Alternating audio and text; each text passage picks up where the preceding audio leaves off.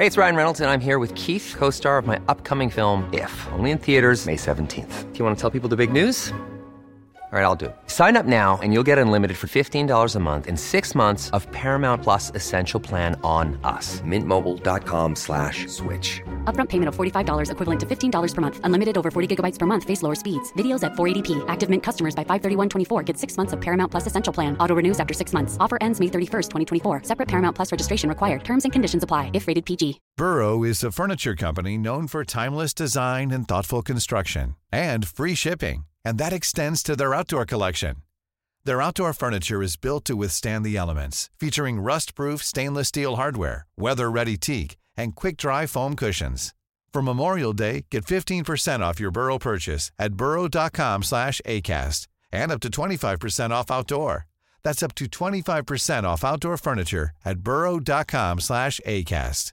There's never been a faster or easier way to start your weight loss journey than with PlushCare PlushCare accepts most insurance plans and gives you online access to board-certified physicians who can prescribe FDA-approved weight loss medications like Wigovi and Zepbound for those who qualify. Take charge of your health and speak with a board-certified physician about a weight loss plan that's right for you. Get started today at plushcare.com slash weight loss. That's plushcare.com slash weight loss. plushcare.com slash weight loss. Buenas noches, bienvenidos al Criminalista Nocturno.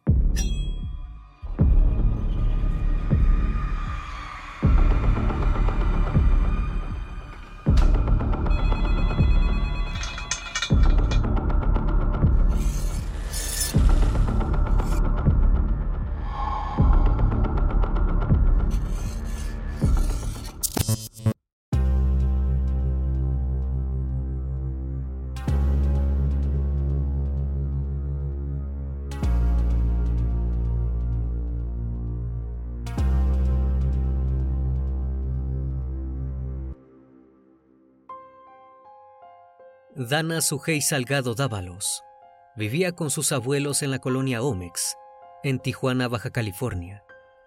Tenía 20 años y era madre de un niño de 3 años. El camino que había emprendido para contribuir al sustento del hogar era la venta de artículos a través de Internet, sobre todo prendas de vestir e indumentaria. Dana solía realizar las entregas ella misma, siempre que le era posible, y tenía una clientela estable en los alrededores del área de la casa de sus abuelos. El 30 de marzo de 2020, alrededor de las 16.30 horas, dejó su casa para entregar un pedido que por suerte era muy cerca, a solo una calle de su residencia. Las horas pasaron y Dana no apareció. Esa fue la última vez que la vieron con vida. El criminalista nocturno. Lo último que se supo de Dana Salgado fue que partió de su hogar para entregar un pedido a una nueva clienta, a la cual no conocía, pero no había motivos para tomar ninguna precaución extra. La vivienda, donde debía hacer entrega de la mercancía, estaba a apenas unos 200 metros de la casa que compartía con sus abuelos. Por eso mismo, cuando los minutos se convirtieron en horas y Dana no regresaba, la preocupación fue en aumento hasta convertirse en una auténtica desesperación. Sujei Dávalos, la madre de la chica desaparecida, se comunicó con la policía y al mismo tiempo comenzó a recorrer la colonia, interrogando a cualquiera que pudiera haberla visto, mientras repetía una y otra vez la descripción de su hija. Dio con un testimonio que puso las cosas bajo una nueva luz y que llevaría a la investigación policial a tomar la desaparición como un asunto urgente. Dana habría sido interceptada y sorprendida por al menos dos individuos, que la obligaron por la fuerza a subir a un automóvil, un sedán color guinda, que abandonó la colonia Omex con la joven a bordo segundos después. Pero no había más datos, no se conocía la matrícula, ni el modelo preciso del automóvil, tampoco había una descripción de los secuestradores lo bastante detallada como para elaborar un retrato robot. Todo era incertidumbre las autoridades no llegaron más allá que la madre de Dana. La joven parecía haberse desvanecido en el aire y no había pistas suficientes como para que la investigación tomara un rumbo definido. El desconcierto y la desesperación seguían caminos paralelos. Con el paso de los días, la familia decidió optar por recurrir a la comunidad y salió a las calles a manifestarse. Esto además fue acompañado de una enérgica campaña casera a la que poco a poco la comunidad se fue sumando. La imagen de Dana Sujei fue impresa y colocada por toda la ciudad. Las copias de su foto y su descripción comenzaron a circular de mano en mano y lo poco que se sabía sobre su desaparición fue publicado y replicado en todas las redes sociales. En ese momento fue cuando la familia Salgado Dávalos descubrió que no estaba sola. A la búsqueda se sumó el colectivo Todos Somos Eric Carrillo. Este colectivo se agrupó en 2019 a raíz de la desaparición de Eric Carrillo Álamo, de 19 años, quien fue visto por última vez al salir de una discoteca de Tijuana. Su padre, Eddie Carrillo Lepe, creó el colectivo de búsqueda Todos Somos Eric Carrillo. Esta agrupación voluntaria recorre cerros, canales, lotes baldíos y reparte flyers o cuelgan pendones y pasacalles para colaborar con la búsqueda de personas desaparecidas. Se han sumado a la investigación de diversos casos y hasta 2020 habían ayudado a localizar cerca de 650 cuerpos y más de 250 personas con vida. Esto significaba un potencial avance. El colectivo de búsqueda Todos Somos Eric Carrillo es una de las organizaciones civiles más importantes, al punto de haber sido blanco de al menos siete atentados, hostigamiento policial y una gran cantidad de amenazas provenientes del narcotráfico y el crimen organizado, especialmente los relacionados a trata de personas. En 2022, se constituyó como una fundación y su accionar se ha expandido a otros estados. Con unos 450 integrantes en ese entonces, todos los medios disponibles fueron puestos en acción para la búsqueda de Dana Sujei. La desaparición de la joven fue difundida por varios medios de comunicación locales y nacionales. Las búsquedas se centraron en la cercana zona de los cerros, donde con anterioridad se habían encontrado varios cuerpos enterrados pero a pesar de estas movilizaciones, no se encontraron indicios de ella, ni con vida, ni de su cuerpo. Habían pasado casi ocho meses desde la desaparición de Dana. Un grupo de búsqueda se centró en un lote baldío cercano a la vivienda de la joven. Se trataba de un predio bastante amplio, donde el único signo de urbanización es una cancha de fútbol comunal, sin iluminación ni vallado, pero en ese mismo lugar en 2019 se había localizado una tumba improvisada y el cuerpo de un hombre. Tras un minucioso rastrillaje, apareció la primera pista concreta. Angélica Ramírez, representante y vocera del grupo Una Nación Buscándote, dijo que habían hallado los documentos de Salgado Dávalos y se dispuso a entregarlos a las autoridades para su análisis. El hallazgo de la documentación personal de la chica reavivó el caso y el sábado 24 de octubre se organizó una búsqueda multitudinaria de voluntarios, autoridades, colectivos de búsqueda y medios de comunicación que transmitieron en vivo el despliegue. Cerca de 200 personas recorrieron cerros, cañadas, riachuelos, basureros clandestinos y lotes abandonados para hallar algún indicio que los guiara al paradero de la joven. Pero a pesar de la incansable búsqueda, no aparecieron nuevos indicios. En una escena angustiosa, los padres de la muchacha se dirigieron a un grupo de viviendas abandonadas desde hacía meses atrás. Una información anónima les había indicado que en ese lugar encontrarían alguna respuesta. Megáfono en mano, los familiares de Dana recorrieron las viviendas abandonadas, llamando a gritos a la joven. También pidieron permiso a los residentes de los alrededores para ingresar a sus casas, y aunque todas las puertas les fueron abiertas, al final de un día agotador y cargado de angustias, las cosas seguían como al principio. Solo tenían la documentación de Dana y una pista falsa. Y la disconformidad con el accionar policial comenzaba a hacerse público, ya que se solicitó la presencia de las autoridades, cuando unos vecinos invadieron la zona del hallazgo pero estas no se presentaron. El caso de Dana Sujei era una constante en las noticias y las redes sociales. A pesar del tiempo transcurrido, la insistencia de la familia y la participación de los colectivos de búsqueda habían mantenido su desaparición como un asunto vigente. Pero las respuestas, al menos algunas de ellas, no llegarían directamente de allí. Cuando menos lo esperaban, una llamada telefónica daría un giro de 180 grados a los acontecimientos. Ready to pop the question? The jewelers at BlueNile.com have got sparkle down to a science with beautiful lab-grown diamonds worthy of your most brilliant moments. Their lab-grown diamonds are independently graded and guaranteed identical to natural diamonds, and they're ready to ship to your door. Go to Bluenile.com and use promo code LISTEN to get $50 off your purchase of $500 or more. That's code LISTEN at Bluenile.com for $50 off. Bluenile.com code LISTEN. I'm Sandra, and I'm just the professional your small business was looking for. But you didn't hire me because you didn't use LinkedIn jobs. LinkedIn has professionals you can't find anywhere else, including those who aren't actively looking for a new job but might be open to the perfect role, like me. In a given month, over 70% of LinkedIn users don't visit other leading job sites. So if you're not looking on LinkedIn, you'll miss out on great candidates like Sandra. Start hiring professionals like a professional. Post your free job on linkedin.com/people today.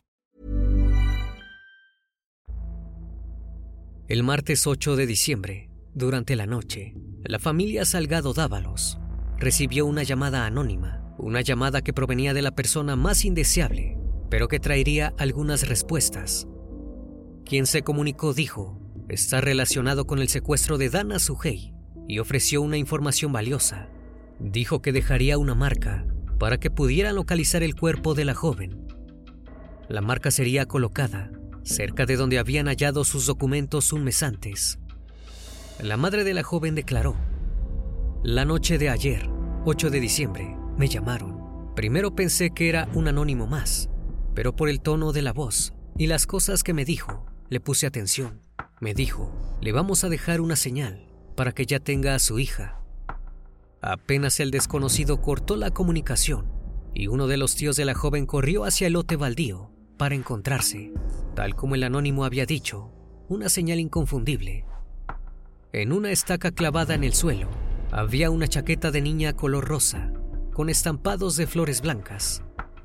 Durante la mañana del 9 de diciembre, la familia Salgado pidió el apoyo nuevamente del colectivo Todos Somos Eric Carrillo para que los ayudara con la excavación. La señal dejada por el presunto secuestrador era precisa. No se requirieron más que unos minutos hasta que los integrantes de la organización dieran con el cuerpo de una mujer.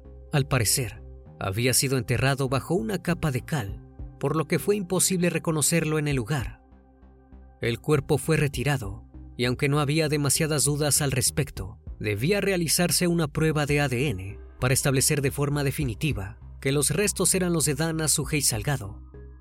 Yo sé que es ella, mi niña tan linda. Yo no necesito que se hagan pruebas. Yo sé que se trata de mi bebé, exclamó la madre al ver cómo desenterraban el cuerpo de su hija. Esa fue la primera declaración que la madre de Dana hizo luego del hallazgo de los restos en el terreno baldío, próximo a la casa de los abuelos de la víctima e inmediatamente hizo un sentido pedido a la fiscalía para que agilizara las pruebas de ADN a fin de poder recuperar los restos de su hija para sepultarlos. El 13 de diciembre, las pruebas de laboratorio forense habían concluido y las autoridades confirmaron a los medios y a la familia que se trataba de Dana Sugei. Aunque una parte del camino había llegado a su fin, quedaba mucho por delante para la familia Salgado Dávalos. Una vez en posesión de los restos mortales de la joven, su madre invitó a la población al servicio fúnebre. También reiteró su agradecimiento a la comunidad por haber acompañado a la familia durante los nueve meses en que Dana estuvo desaparecida y por haber colaborado en su búsqueda. El funeral se llevó a cabo durante la pandemia de coronavirus, por lo que se transmitió en vivo y online para evitar las aglomeraciones. Aunque todo parecía haber quedado en el cierre de una etapa más, relacionada con el trágico emocional de la familia. Esta situación no duraría, aunque fue otra vez un duro revés para los familiares y el círculo cercano de la joven asesinada, porque poco después la investigación dio un paso definitivo hacia el esclarecimiento, pero en unas circunstancias que indignaron profundamente a la madre de Dana. Fue un suceso que sobrepasó a los padres de la joven, ya que desde tiempo antes habían recibido constantes amenazas anónimas, pero todo parecía indicar que provenían de los responsables del fallecimiento de su hija. En marzo de 2022, Sujei Salgado recibió en su celular el enlace a una publicación en donde se afirmaba que se había vinculado a una persona de sexo masculino con el crimen de Dana. Nadie relacionado con la fiscalía o la división de homicidios se había comunicado con la familia, por lo que la noticia fue muy mal recibida. Sujei Salgado en ese momento declaró que no podía dar fe de la veracidad de la información hasta que alguna autoridad responsable se comunicara con ella para corroborar lo que circulaba por las redes. Asimismo, solicitó que la fiscalía les asegurara que no corrían ningún riesgo, ya que las amenazas que habían estado recibiendo incluían datos precisos de la familia y su hate temía que atentaran contra la vida de alguno de los integrantes del grupo familiar. En medio de los entredichos y la burocracia, la mujer pidió que le devolvieran una cadenita que Dana llevaba al momento de ser raptada.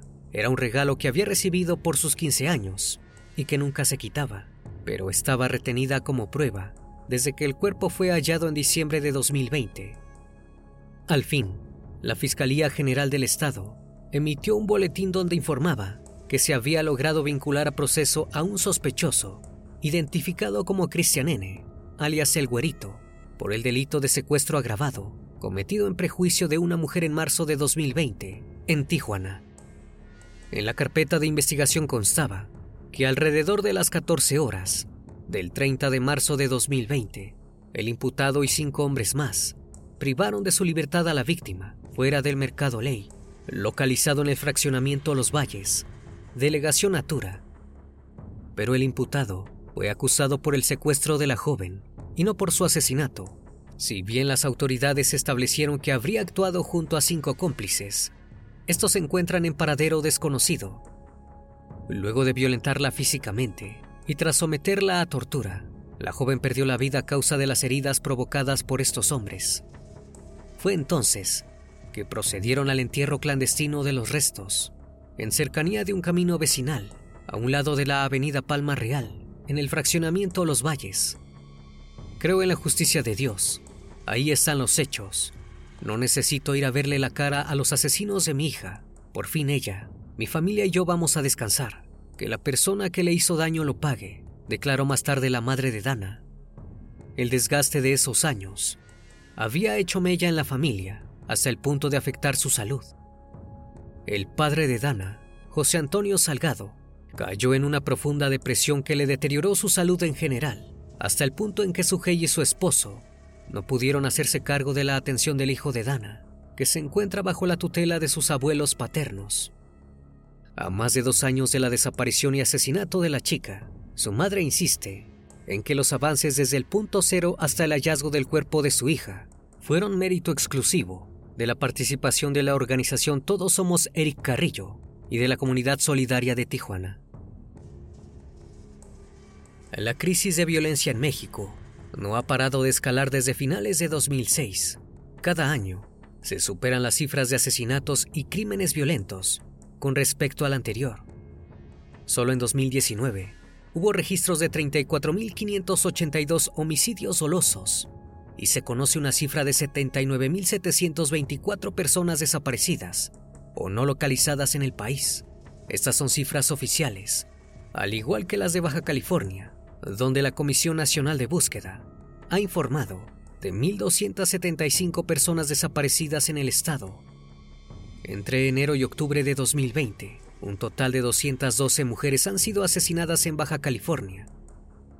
El crimen de Dana Sujei Salgado Dávalos es uno más de los muchos que mes a mes engrosan los registros oficiales. Los procesos judiciales suelen llevar una demora considerable, teniendo en cuenta la congestión de los juzgados en materia de investigación y procesamiento de crímenes violentos. Baja California ha llegado a posicionarse como el segundo estado con mayor cantidad de feminicidios en el país. Hasta donde se ha dado a conocer, aún no se han realizado nuevas detenciones en relación al caso de Dana, ni se ha dictado sentencia en el proceso del hasta ahora, único implicado que ha sido puesto a disposición de la justicia. Una vez más, estimado público, agradezco su compañía. Gracias por brindar un espacio de su tiempo para conocer un caso más de este canal. Si aún no estás suscrito, te hago la cordial invitación a que lo hagas y formes parte de esta gran comunidad. Esto es El Criminalista Nocturno. Hasta la próxima emisión. Buenas noches.